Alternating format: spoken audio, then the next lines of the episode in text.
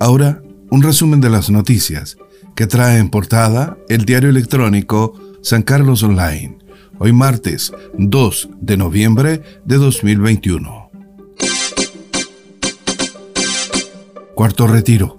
Diputados presionan al Senado para que se vote antes de las elecciones.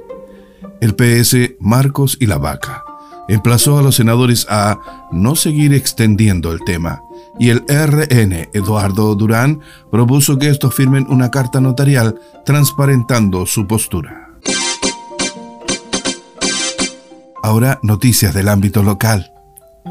En San Carlos continúa la labor de olla común solidaria.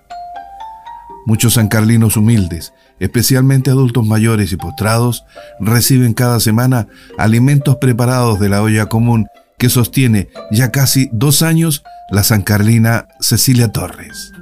Detalles en www.sancarlosonline.cl. Mediante acuerdo, vecinos esperan superar ruido molesto. Confiado en que el acuerdo con el empresario solucionará problemas de ruidos molestos antes de la próxima temporada, se manifestó el presidente de la Junta de Vecinos de Quilelto, Aquiles Jara Geldres. Detalles en www.sancarlosonline.cl.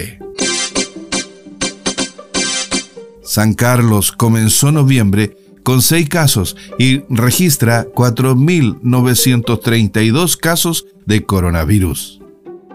Este lunes 1 de noviembre San Carlos sumó seis nuevos contagiados, según la Seremi de Salud Ñuble, y registra un total de 4.932 casos confirmados de coronavirus.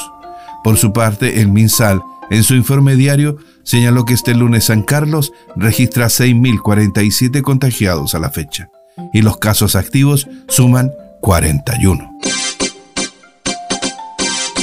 Entregan alimentos a ollas comunes de Ñuble.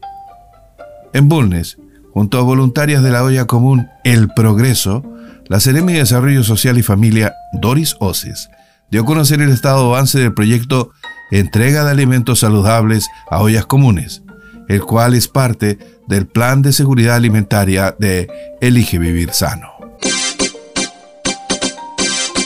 Continúan recorridos nocturnos de Personajes con Historia en Cementerio de Chillán.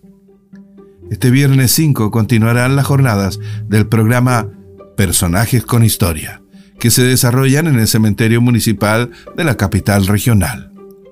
Guías turísticos y actores profesionales dieron vida a un paseo diferente, una actividad que a partir de este martes abrirá nuevamente sus inscripciones para que la comunidad pueda ser parte de los dos recorridos agendados para el viernes 5 de noviembre, nuevamente a las 20 y 21 horas. Liceo Polivalente de San Nicolás potencia su innovación pedagógica.